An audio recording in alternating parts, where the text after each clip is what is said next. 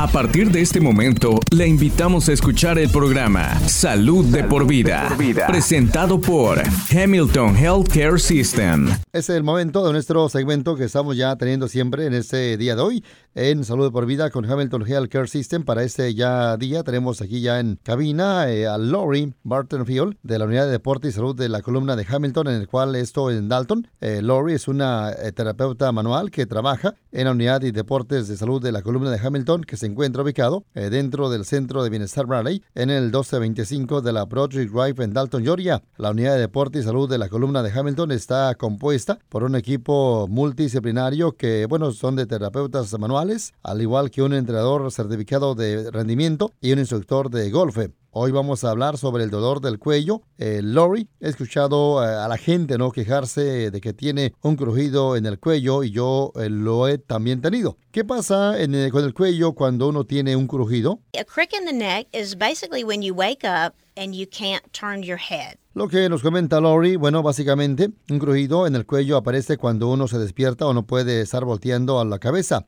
Aunque tal vez sienta rigidez, dolor o espasmos, lo que interesa es que no se puede voltear la cabeza. ¿Qué ocasiona el dolor de cuello, eh, Lori? Ultimately, it's an overstrain or stress of the joints. Ella nos comenta, bueno, el dolor de cuello se debe a un abuso o estrés de las articulaciones. Lo que sucede es que, bueno, eh, nuestros cuerpos están programados ya para estarnos protegiendo. Si las articulaciones están tensas o abusamos de ellas, habrá una reacción de los músculos que las rodean que produce espasmos y rigidez. Eso es lo que, bueno, limita eh, nuestra capacidad para mover y voltear la cabeza. En el caso del cuello, la mayor cantidad de movimiento se produce en la porción cervical ah, superior del cuello. Cuando no podemos moverlo, no queda más opción que compensar eh, con las porciones inferiores que realmente no están diseñadas para eso.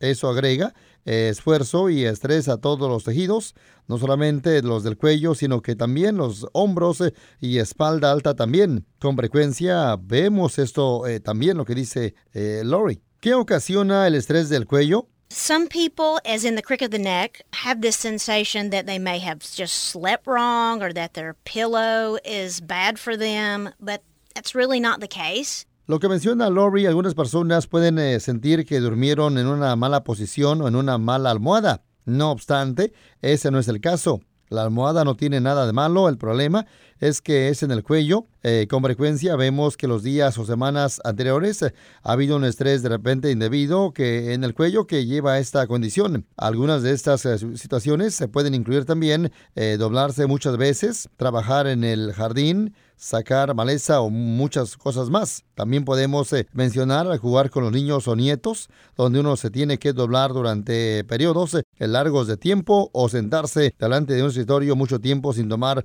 un descanso. Todo esto puede ir sumando y poner un esfuerzo adicional en las articulaciones. ¿Hay algo que podamos hacer para impedir eh, un dolor de cuello, eh, Lori? Yes. In our therapy sessions, we spend a great deal of time working on identifying areas in which people demonstrate bad posture a lo que nos comenta Lori, dice que sí, exactamente. Bueno, en nuestras eh, sesiones de terapia dedicamos eh, mucho tiempo a saber más sobre las áreas en las que las personas se muestran una mala postura y patrones y mecánica de movimiento inadecuados. Esa mala postura en la mecánica corporal puede agregar estrés a un día que ya ha sido bastante estresante. El ejemplo que me viene a la mente en este momento es la mala postura que adoptan las personas al ver su teléfono celular en este mundo, en este mundo altamente tecnológico. La cabeza tiene un peso apropiado de entre 10 a 12 libras. Si se mantiene esa postura con la cabeza inclinada a 45 grados, que es la que adoptan las personas para ver el celular,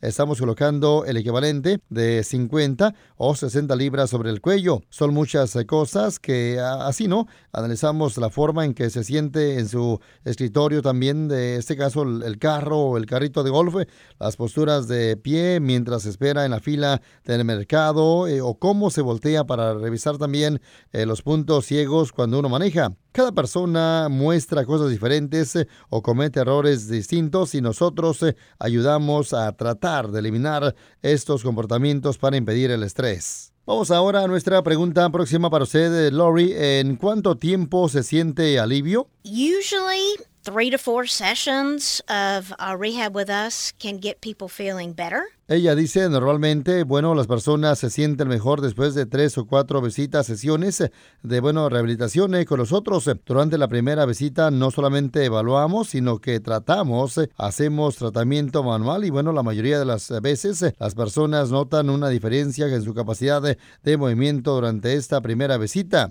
Muy bien, vamos a nuestra pregunta siguiente para usted, Lori. ¿Cuál es ahora la duración de sesiones de terapia manual en la unidad de deportes y salud de columna de Hamilton? Typically about 30 to 45 minutes. La respuesta de Lori, bueno, eh, normalmente cada sesión dura entre 30 y 45 minutos. Estas son sesiones de seguimiento. La primera visita tarda más debido al papeleo, además eh, la evaluación. Además, nos gusta conocer a la persona o informarnos de sus problemas o inquietudes. Somos un poco diferentes de las terapias tradicionales, donde el paciente puede ir una o dos veces eh, y hasta tres veces a la semana, mientras que nosotros vemos a los pacientes una vez a la semana o cada dos semanas y repito, después de tres o cuatro sesiones debería de haber una diferencia muy eh, significativa. Lori, todo eso es muy fantástico. Muchas gracias por venir aquí a nuestro eh, programa hoy. Hemos aprendido mucho y nos alegra que nos haya usted hoy visitado en este segmento. Thank you so much. It's my pleasure. Lori dice muchas gracias, con mucho gusto. Para obtener más información, estar programando una cita en la unidad de deporte y salud de la columna de Hamilton,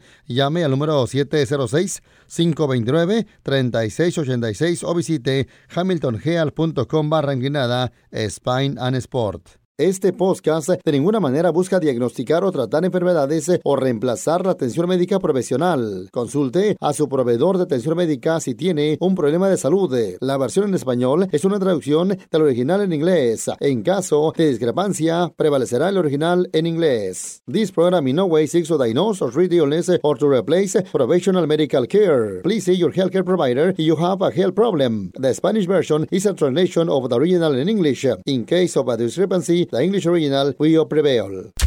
Gracias por sintonizar Salud de por vida, una presentación de Hamilton Healthcare System.